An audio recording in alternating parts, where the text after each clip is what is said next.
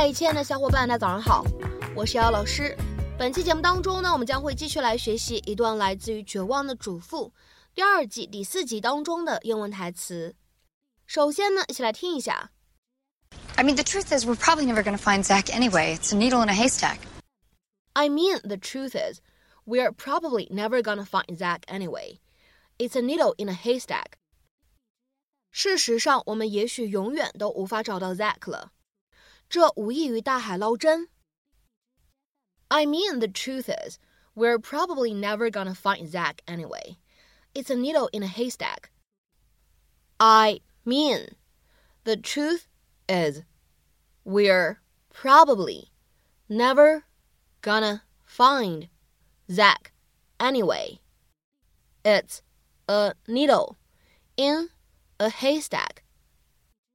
那么在这样的一段英文台词当中呢，我们需要注意哪些发音技巧呢？第一处，当 truth 和 is 我们放在一起呢，其实可以自然的连读一下。你呢可以读成 truth is，truth is。然后呢，再来看一下第二处发音技巧。当 find 和 Zach 我们出现在一起的话呢，那么此时可以有一个不完全爆破的处理。此时呢，我们可以读成 find Zach。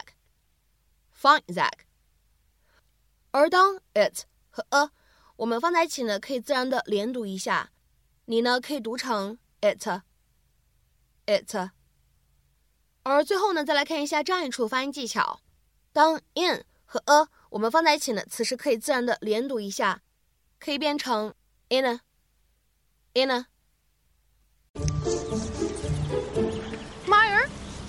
is this yours? Blew into my front yard. Oh, sorry. I'm helping Mike find Zach. You know, so we can all rest easy at night. Uh huh. And put him in jail? Well, I don't think Mike would do that to his own son. You know? That Mike's Zach's real father? Yes. Julie told Karl, Karl told me, and I well, sent out a few emails. Well, thanks for your discretion. Boy, you would do anything to get Mike Delfino to love you. So what's going to happen to little creepy when he gets here? Are you going to be tucking him in at night, making him breakfast in the morning, careful to bob and weave as he tries to blow your head off? You know, Edie, could you just back off? I mean, the truth is, we're probably never going to find Zach anyway. It's a needle in a haystack. Oh, I see. And then you'll still come off as little Miss Perfect self sacrificing girlfriend putting his needs ahead of yours. Oh, why, you conniving little shrew. I don't know why we're not closer. 那么今天节目当中呢，我们来学习一下英文当中的大海捞针应该怎么说。在英文当中呢，我们通常说 a needle in a haystack。 这个短语的字面的意思是在一堆干草里面找一根针。这个短语呢，用于描述找到某个东西是非常困难的，所以呢，它就相当于我们汉语当中的大海捞针，是一个爱近似的比喻。那么下面呢，我们来看一下它所对应的英文解释：If you're trying to find something and say that it is like looking for a needle in a haystack, you mean that you're very unlikely indeed to find it。那么下面呢，我们来看三个例子。首先呢，第一个例子，Searching for one man in this city is like looking for a needle in a haystack。在这座城市里找一个人，就像大海捞针那么难。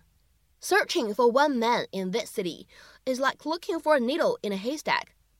下面呢，我们来看一下第二个例子，Finding the piece of paper I need in this huge pile of documents is like looking for a needle in a haystack。 在这么一大摞文件里找到我需要的那张纸，无异于大海捞针。Finding the piece of paper I need in this huge pile of documents is like looking for a needle in a haystack。下面呢，我们再来看一下最后这个例子。Trying to find my contact lens on the floor was like looking for a needle in a haystack。找到我地板上的隐形眼镜，就像大海捞针那么难。 Trying to find my contact lens on the floor was like looking for a needle in a haystack. 那么下面呢，请大家翻译一下这样一句话，并留言在文章的留言区。Searching for your earrings at the park will be like looking for a needle in a haystack. Searching for your earrings at the park will be like looking for a needle in a haystack. 那么这样一段话，你会选择怎样去翻译它呢？希望各位同学呢可以踊跃的留言。那我们明天节目当中再会啦。See you